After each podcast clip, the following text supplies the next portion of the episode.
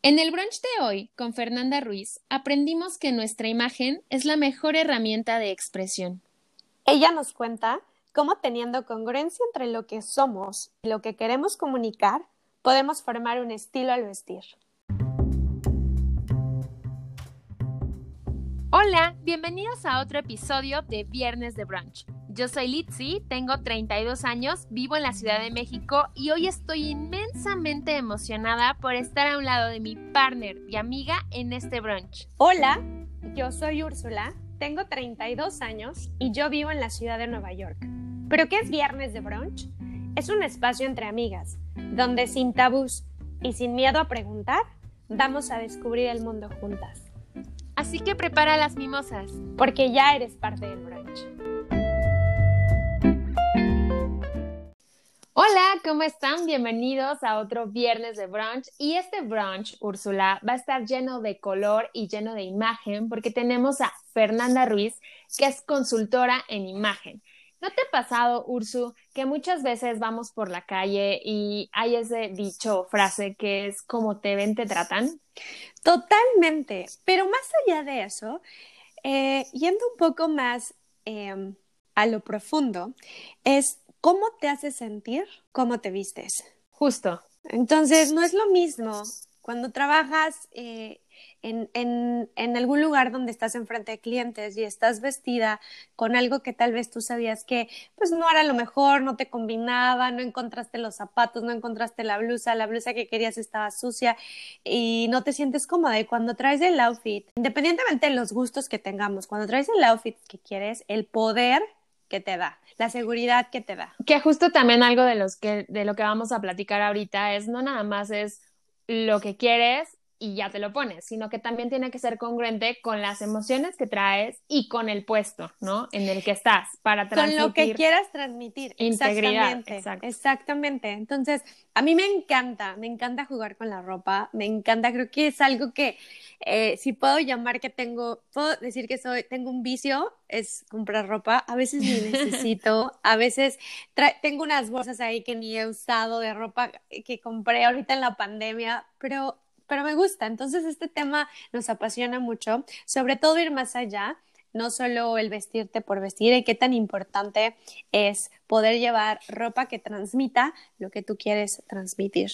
Que habría que ver, Ursu, me acaba de surgir una duda. Habría que ver ahorita que estamos la mayoría de las personas haciendo home office todavía por todo esto del COVID-19 si nos hemos vuelto más eficientes en el trabajo o no por estar un poco más cómodos que antes, ¿no? Yo te puedo decir que tengo siete meses que no uso prácticamente tacones como antes lo hacía a diario.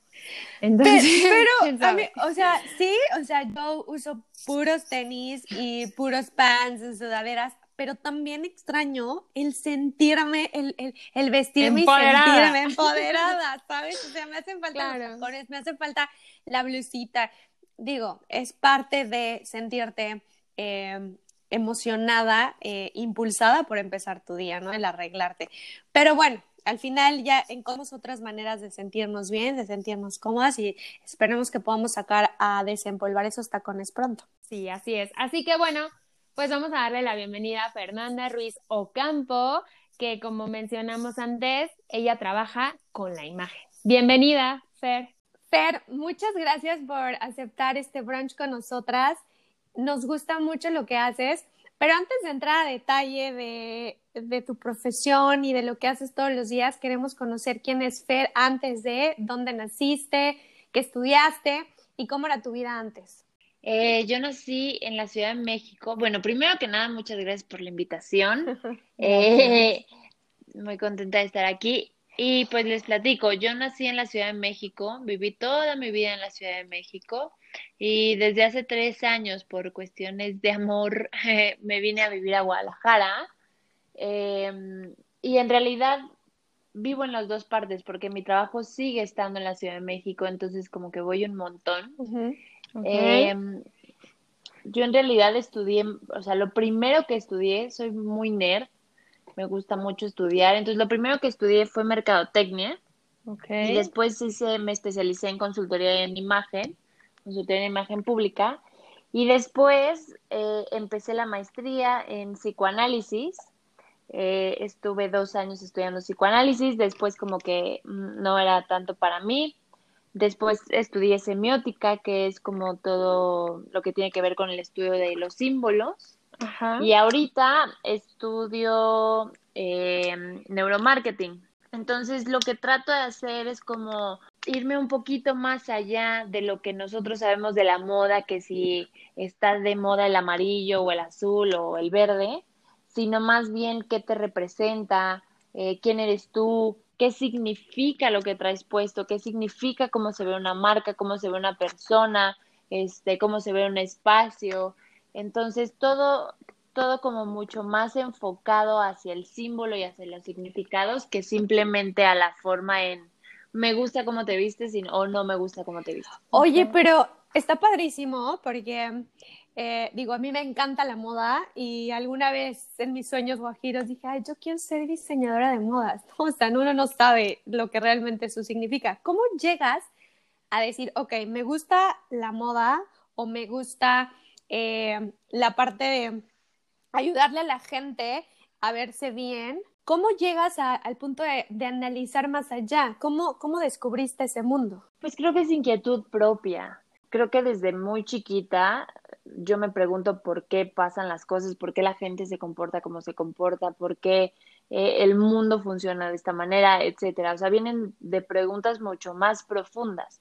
Y hay personas que se quieren dedicar a moda como diseñador o como este, no sé, personal shopper o como, ¿no? Sin embargo, mi, o sea, mi inquietud nata es como de por qué la gente ¿Por qué la gente hace esto? ¿Por qué la gente se viste así? ¿Por qué, ¿Por qué este diseñador está haciendo esto? ¿Por qué esta marca me habla de esta manera? Entonces, pero creo que eso es una cosa nata y que tú más bien vas escuchando y vas puliendo eh, y vas encaminando hacia donde tiene que ser, ¿no? Eh, hay cosas un poco, bueno, hay personas que buscan mayor profundidad o hay personas que buscan eh, menor profundidad y, los dos caminos están bien. Eh, simplemente es escucharte como un poquito cuál es tu feeling desde chiquita o tus inquietudes desde chiquita, ¿no? Como esa cosa que ya traes de madera. Pero, ¿cómo eras cuando eras chiquita en lo que pensabas que tú querías ser de grande? O sea, ¿te nacía? yo cada vez que me preguntaban qué quería ser de grande, yo decía mamá o maestra, lo que me salga primero. Ah.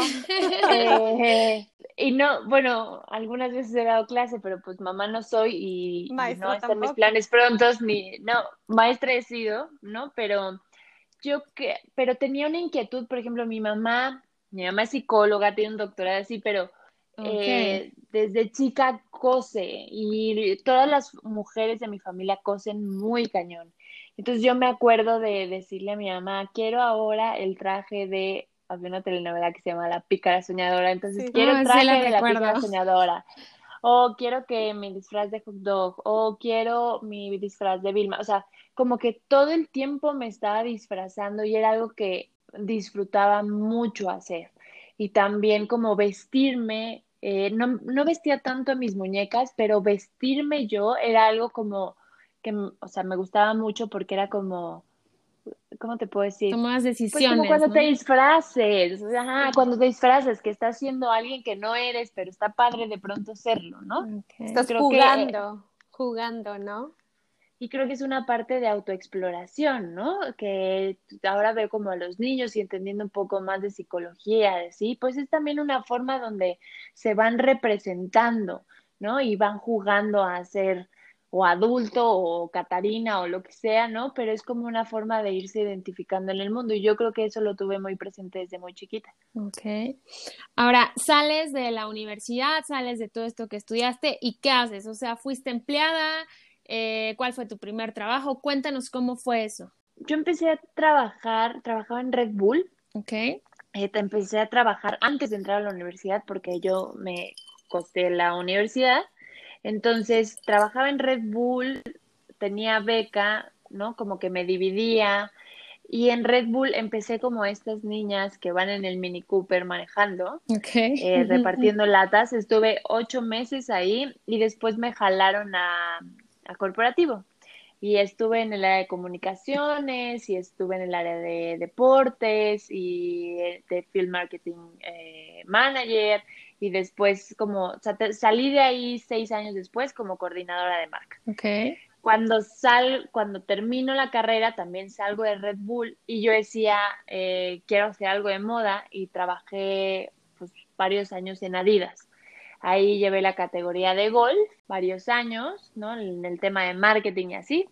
Y, y ya como que la verdad es que yo, e, esa fue una época muy disfrutable, pues porque golf te apapachaba muchísimo, te ibas de viaje, te ibas a torneos, era como una gran vida que no es tuya, pero vives. Okay. Y, y de pronto como que dije, pues esto no es mío, ¿no? Está bien padre y está bien bonito, pero no es mío. Yo quería hacer moda, pero también me di cuenta que en México no somos creadores de moda, no hay una industria de la moda como en alguna época lo había, ¿no? Entonces, yo me, en ese entonces me ofrecían irme a trabajar a Cartier y me ofrecían como varias marcas de moda y dije que no, porque al final iba a ser lo mismo que hacían Adidas, pero para otra marca. Okay. Eh, y la verdad es que, bueno, si no iba a ser diseñadora, si no tal, como que quería encontrar algo que tuviera algo más. Y ahí fue donde empecé a estudiar consultoría en imagen pública. Eh, fue padrísimo, ¿no? Terminé. Eh, y un día me envalentoné y llegué a Adidas y renuncié. ¿No? No, no tenía una buena relación con ese jefe. Tuve muy buenos jefes, pero ese en específico no teníamos una buena relación. Renuncié y encontré un despacho en la Condesa que pinté con mis amigos y como que mi prima me ayudó a decorarlo y así. Y arranqué con mi primer cliente, o sea, como que ni siquiera la pensé, la verdad, o sea, como que fue un día de, mira, yo ya acabé aquí, y, tal. Y cuando empecé a trabajar con clientes fue que me di cuenta que la imagen no solo representa la forma en la que nos vestimos, sino que hay un bagaje atrás, ¿no? Cuando yo empiezo a trabajar con un cliente, hago una entrevista, hago pruebas psicométricas, hago un montón de cosas. Y toda la carga emocional que ponemos en la ropa es bárbara. Entonces fue cuando empecé a estudiar eh, psicoanálisis, pero un poquito así. Así fue como el paso de, del godinato al ¿Y, freelance. ¿Y lo de semiótica lo estudiaste antes o, ya cuando estabas independiente? Ya cuando estaba independiente porque me empezaron a... Eh, empecé a trabajar con marcas, ¿no? Y, y de alguna forma, no me acuerdo, acabo de leer la frase, pero decía la moda es semiótica, algún diseñador. Okay. Y creo que sí, o sea, finalmente es la forma de representarnos a través de los símbolos, ¿no? Y entonces, bueno, eso yo ya lo llevé con una agencia con la que trabajo en temas de marca, en temas de olor, de experiencia, de cómo debe ser tu empaque. Esta agencia Bigfoot, que es buenísima, ¿no? Como que hace todos los estudios de mercado. Okay. Y yo lo traduzco para la marca, ¿no? Porque muchas veces la ejecución es un poco complicada. Entonces, pues así, o sea, como que poco a poco se ha ido trazando el camino. Si me preguntaras hace siete años, oye, vas a hacer, o me dijeras, vas a hacer esto, y te diría, no tiene ninguna relación, ¿cómo va a lograr eso? Pero de pronto, pues vas haciendo tu camino a tu forma y lo logras. Oye, ¿qué fue lo más difícil? O sea, renunciar a un trabajo seguro, eh, entre comillas, ¿no? Seguro, donde tienes tus prestaciones, donde recibes un sueldo y de repente de un día para otro dices, ya voy a renunciar sin, literal, o sea, dices, tenías un cliente, pero tenías un plan. ¿Qué fue lo más difícil en haber tomado esa decisión? Yo creo que si la hubiera pensado más, hubiera sido más difícil. Yo creo que hay muchas personas que piensan que el independizarse tiene muchos estigmas alrededor, ¿no? Como que cuando estás adentro de una empresa te dicen, no, el que está afuera muere de hambre y nunca tiene trabajo y este vive en cólera y no, o sea, si la piensas se hace enorme, pero yo no la pensé. Alguna vez una amiga dijo que tener hijos tenía que ser un paso un poco inconsciente, porque si no nunca los tenías y así, pues creo que independizarte también es igual, o sea, tiene que ser un poco inconsciente, porque si la piensas y la piensas, nunca va a pasar. sí. Creo que siempre estamos buscando el por qué no, ¿no? En lugar del por qué sí. Oye, ¿y um, cuánto llevas trabajando de independiente ya? Siete años. Este año cumplí siete años. Felicidades. ¿Y cómo te has sentido y cómo ha sido ese crecimiento? ¿Qué ha sido eh, el mayor, cuál ha sido el mayor aprendizaje que has tenido en todos estos siete años? Yo a las personas que me han, que me preguntan siempre les digo que el camino de independizarte no es para todos, pero es algo que todo mundo debería de probar.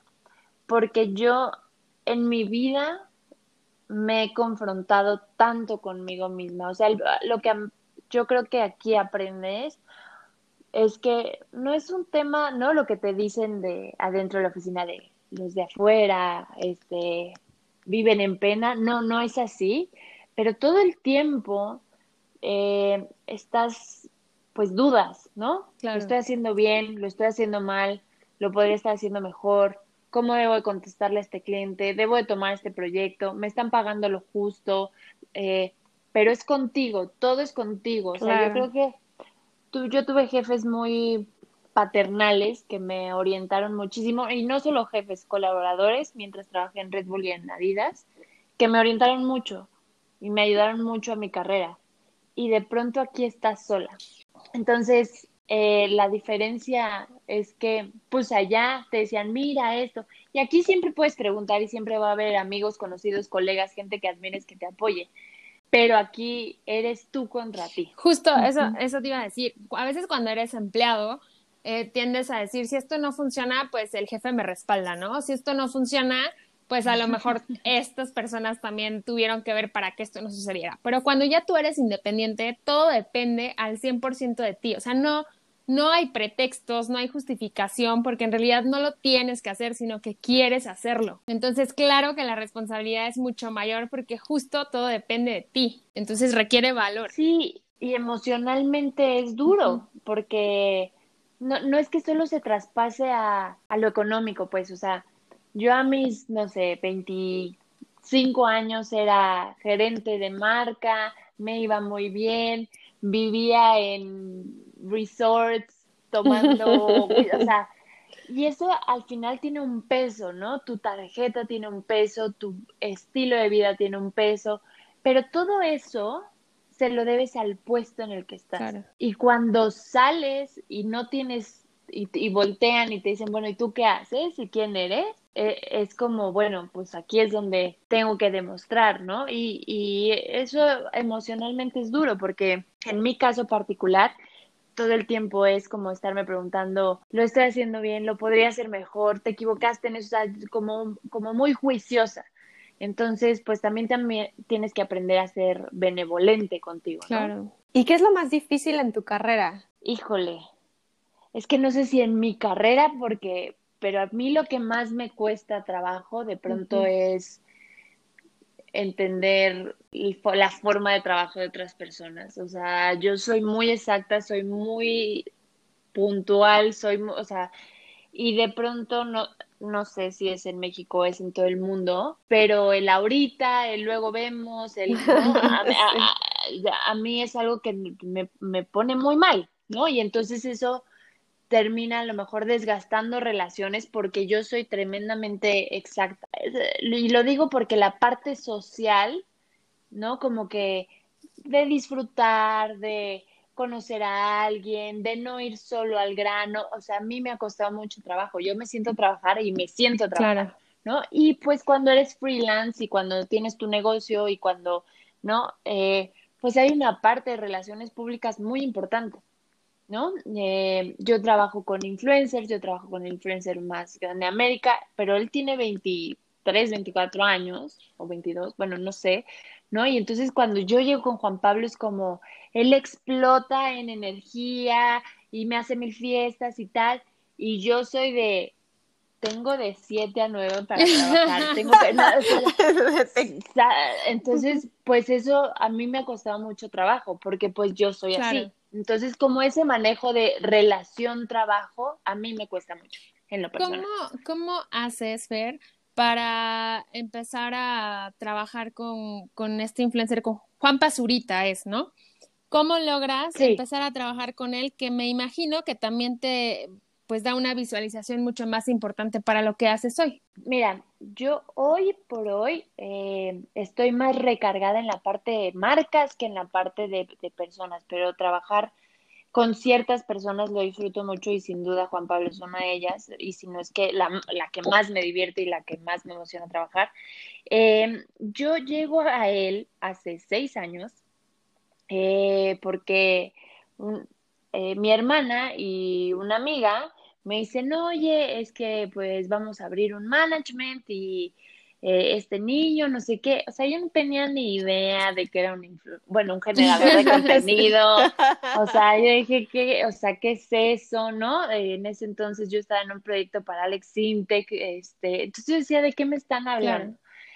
Y ya fuimos, hicimos unas fotos, le conseguí un par de, prendas padres. Eh, me acuerdo que esta amiga calza del mismo número que, Juan Pablo y tenía unos tenis como Bushemis muy cañones, se los pusimos y ya nos conocimos.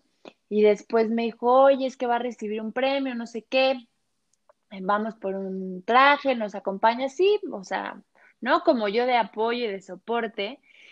Y la tercera vez, eh, Juan Pablo me dice, oye, necesito ir a comprar ropa, pero así como de diario, y pues quiero ver cómo podemos hacerle. Y yo, pues, te veo en Sara, ya sabes, o sea, que yo...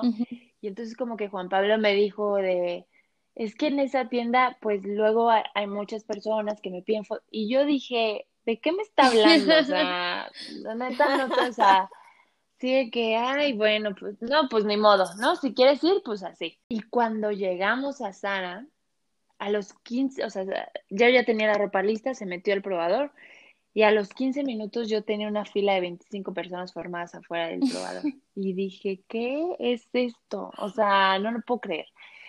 Y lo padre es que hemos, a partir de esos seis años, hemos evolucionado mucho, hemos trabajado mucho a la mano. Hace dos años empecé un cambio de imagen con su hermana Paola, lo hice con su hermano también, o sea, pero independientemente como que con él en específico hemos, pues eso, caminado mucho de la mano, entendido momentos diferentes para los dos y creo que así trato en general que sea para las marcas y para las empresas, como mm, a veces al ser consultor es muy fácil llegar y dar tu chamba y no volverte a aparecer, ¿no? Hasta que te vuelvan a necesitar. Y creo que lo padre del consultor es poder ir creciendo y enriqueciendo un proyecto. Y creo que en el caso de Juan Pablo pasado y en el caso de, algunas marcas, o de Paola, lo que sea. Entonces creo que, pues eso. Que, que creo que es importante lo que mencionas, digo, no, no específicamente con Juanpa, pero en general, eh, a veces vemos a personas eh, frente al escenario, en la televisión, en, en redes sociales, y pensamos, órale, qué buen estilo tienes, ¿no? Pero no vemos el trabajo detrás de personas como tú que justo están ayudando a que ellos se puedan proyectar de esa manera. Entonces, es sumamente importante. Sí, totalmente. Yo, mi conejillo de indias fue mi hermana. Yo, yo tengo una hermana que es compositora y cantante. Este, se llama Pambo. Ella ah, venía de la disquera, eh, la querían poner muy Anaí, ¿no? Y entonces cuando yo le hago su manual, que es esto que les decía que generalmente se hace para pues para figuras públicas, enterarme de la parte como, de cómo mi hermana, eh, pues, no quiero decir salió del closet porque no me gusta esa frase, pero no como de este punto de sí soy homosexual, de no concuerdo con esto, de tengo un valor en lo que escribo y no solo quiero vender. Y pues empezó, o sea, ella se dejó, la verdad. Eh, y fuimos haciendo un personaje andrógino, ¿no?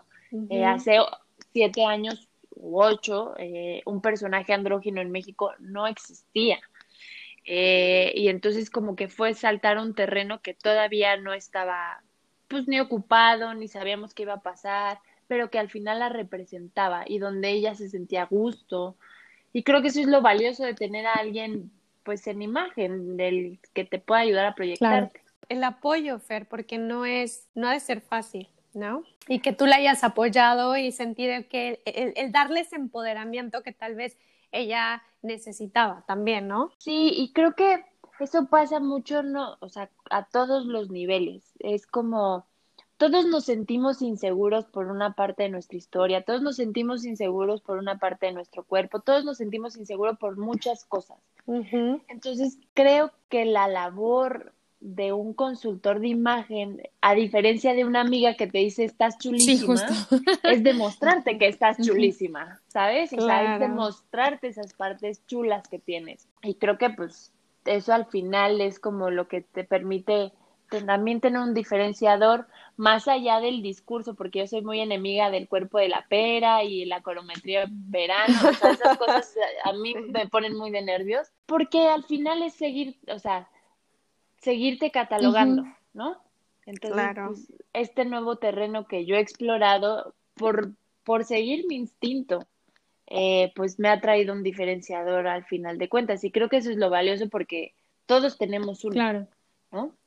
Necesitas escucharlo. Oye, Fer. Bueno, solo quiero decir que eso que dices, Fer, eh, me llega mucho porque ahora que estoy embarazada, a veces estoy en mi casa en la pijama y me veo y digo, veo horrible. Pero de repente llega el fin de semana y, y, me encanta igual combinar la ropa y así, vestirme lindo. Y eso me cambia el mood totalmente. Y digo, soy una embarazada hermosa. O sea, nadie se ve mejor que yo. Tengo el glow.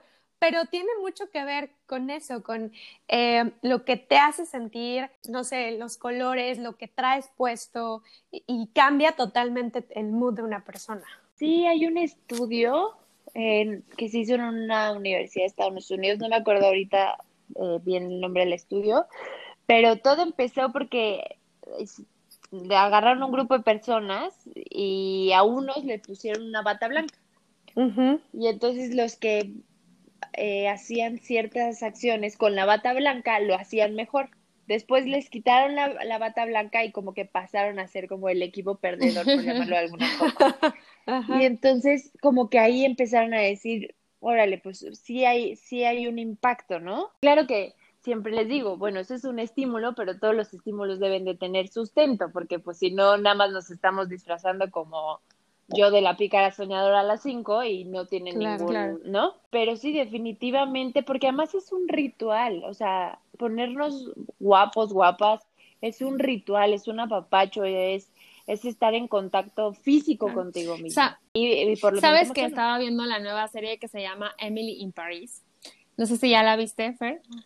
Pero justo hay una parte donde, donde le dice el jefe a, a, e, a, ella, el cliente, ¿no? De la agencia, que es como usar lencería. O sea, usas lencería bonita y te sientes empoderada. No porque la estén viendo, ¿no? Sino porque tú sabes que de alguna manera también en la parte interna que no se ve, pues tú estás empoderada es lo mismo en, en, en, la parte externa. A mí me pasa muchas veces que si me levanto triste, uso negro, ¿sabes? Y, y, y lo veo en más personas. A mí el color gris no me encanta, por ejemplo.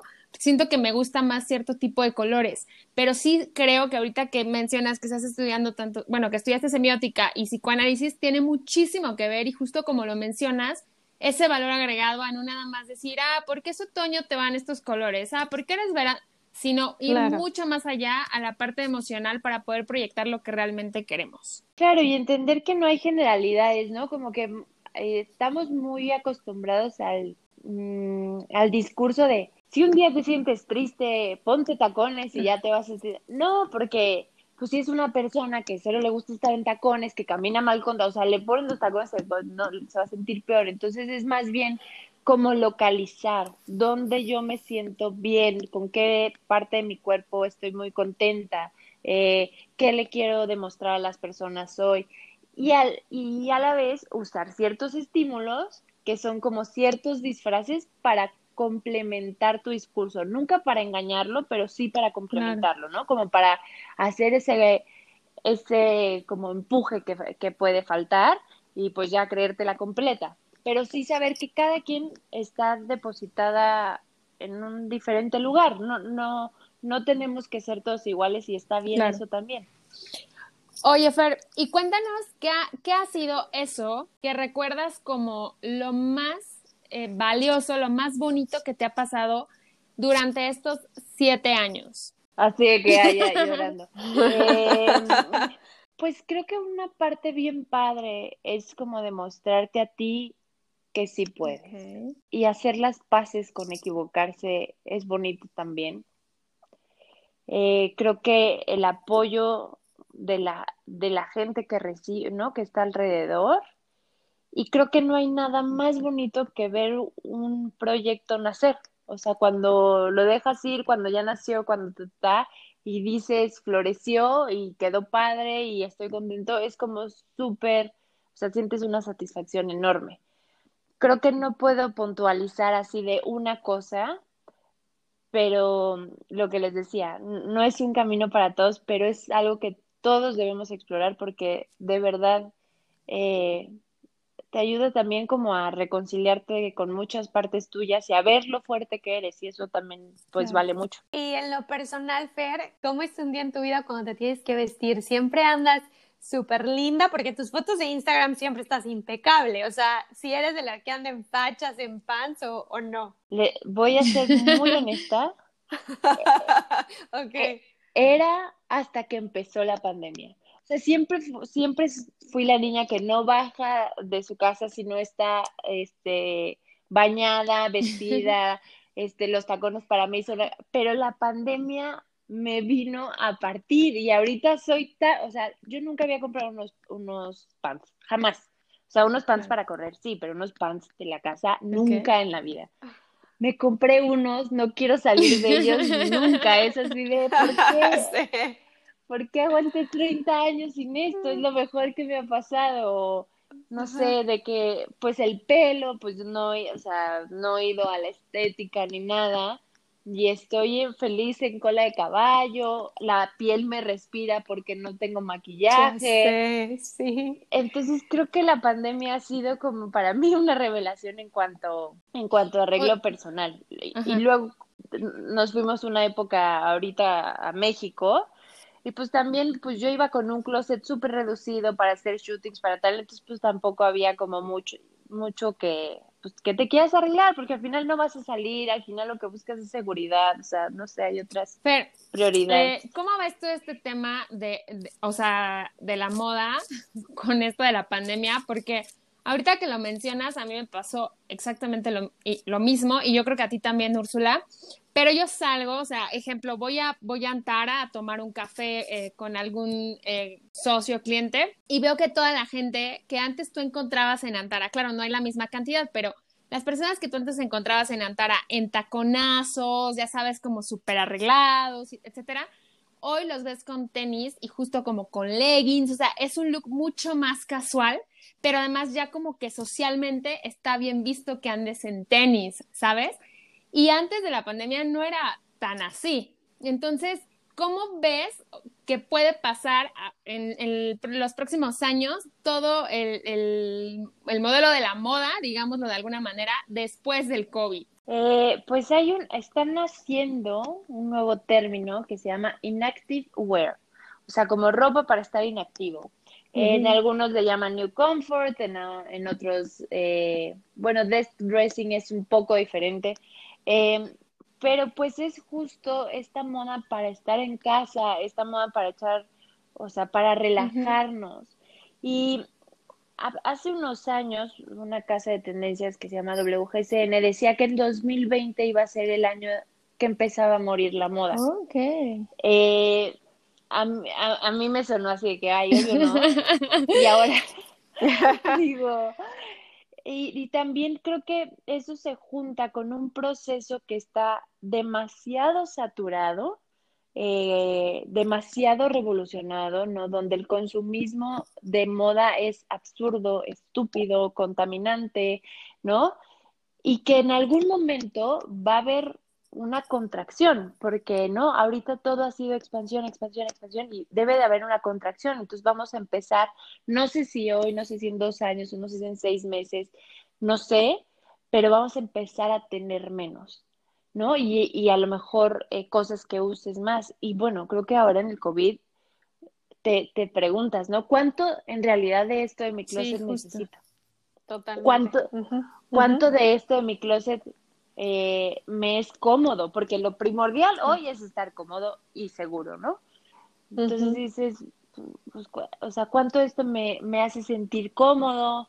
o sea, ya, ya puedo ir a echarme mi café en Tara y a lo mejor no estar en taconada ni en pelazo, porque mi prioridad hoy es conectar con esa persona que hace seis meses no veo. Finalmente lo que traiga hasta segundo término. Pues yo en junio estaba en Florida y fue cuando empezaron a abrir las, los centros comerciales y las tiendas y había un centro comercial abierto y la tienda de Lululemon, que es una tienda de, pues, de donde venden ropa sport, había una colísima para entrar y checamos en internet y la acción de, esa empresa iba por los cielos mientras otras empresas de ropa, retail, estaban quebrando. totalmente, porque, por ejemplo, eh, Sara en especial eh, tiene un apartado ahora que se llama New Comfort. Son como estas prendas como pants, pero como más bonitos que los pants.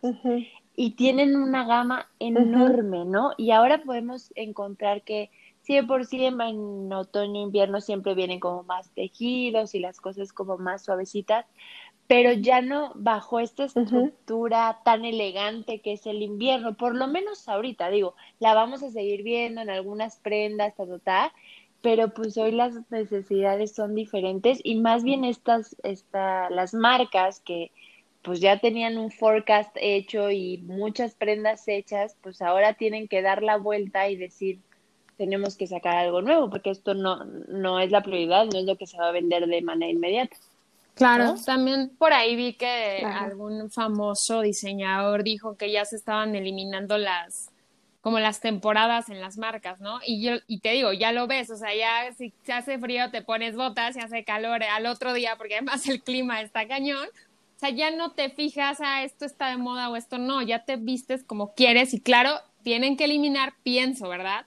Las, las temporadas, porque también si no, pues no vendes de alguna manera en, esta parte de moda. Sí, hay un, hay, es como un contraste muy chistoso. Creo que fue Saint Laurent o el que estás diciendo, no me acuerdo bien, pero, o Gucci, creo que, no me acuerdo.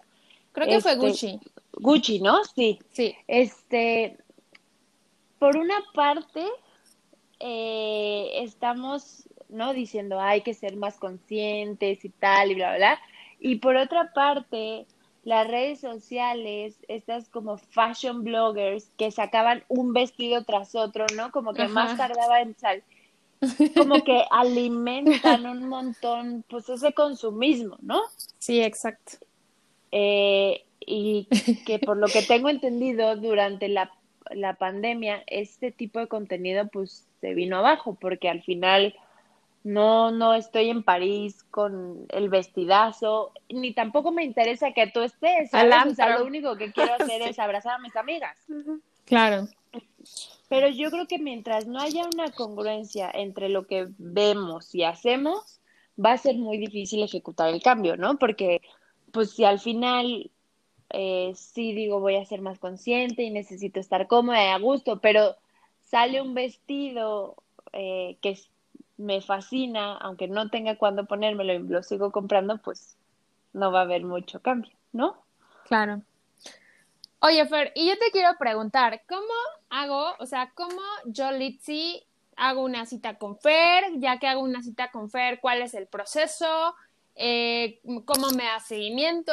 ¿Qué estudios me haces? O sea, me gustaría que nos contaras un poquito más de tu trabajo para entender cómo, cómo podemos estar pues más en tendencia, pero sin afectar las cosas, como dices, emocionales y poder ser asesorados por Fer? Eh, pues hay muchos servicios, ¿no? El servicio más básico que hago es una asesoría online.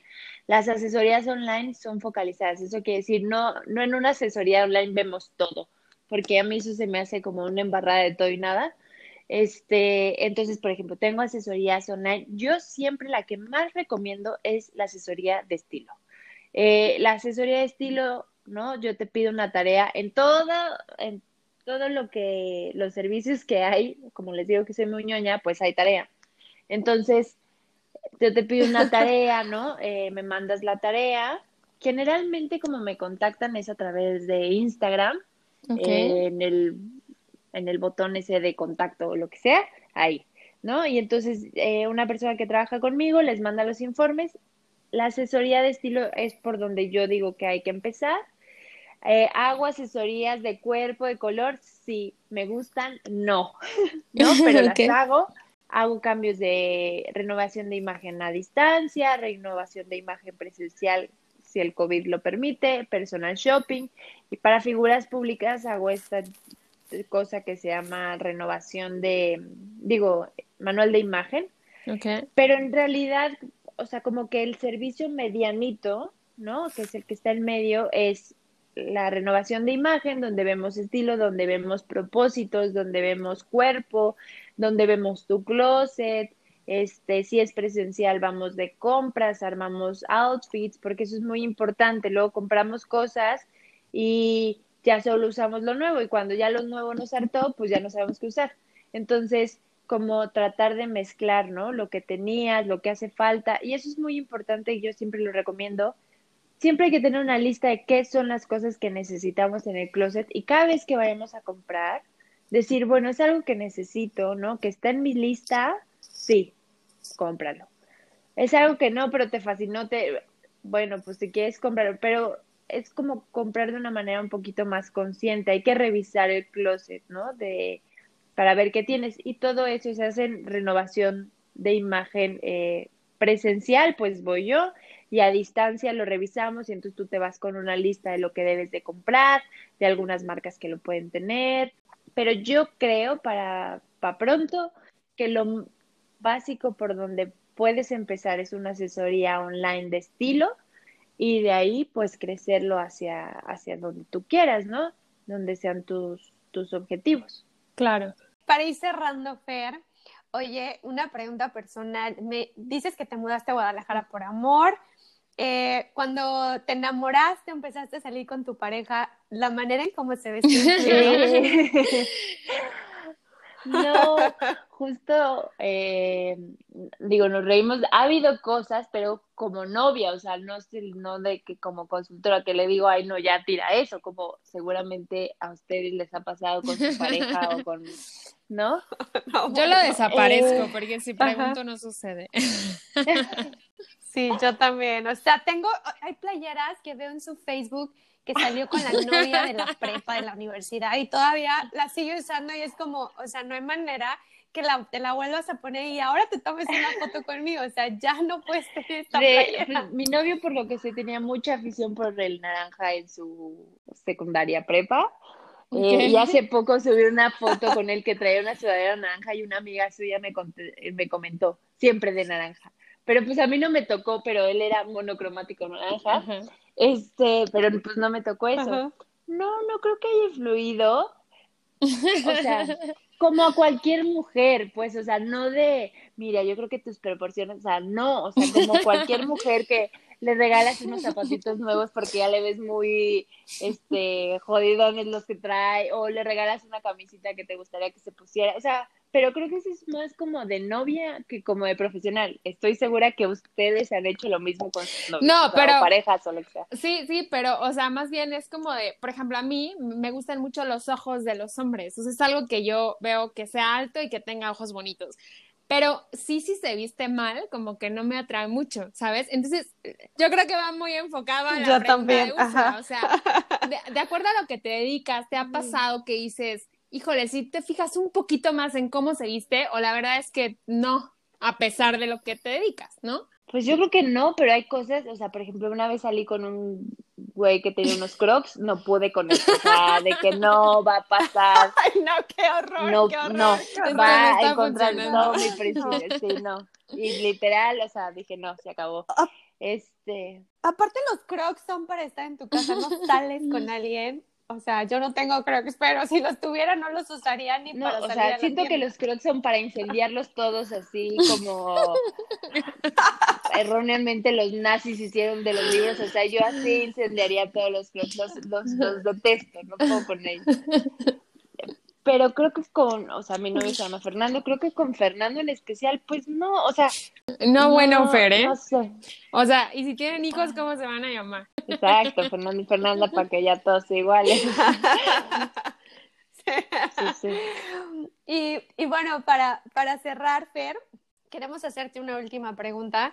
Imagínate que te vas de viaje eh, una semana, pero solo tienes chance de llevarte eh, cinco cosas de ropa. Solamente. ¿Qué te ¿A dónde voy de viaje? Sería la primera pregunta. a una isla, a una isla desierta.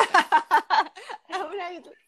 No, no, no, la isla desierta está muy fácil porque va a ser mucho calor. No, no sé, te vas a un lugar que hay un clima templado donde puede que utilices un día suéter, un día. Ok.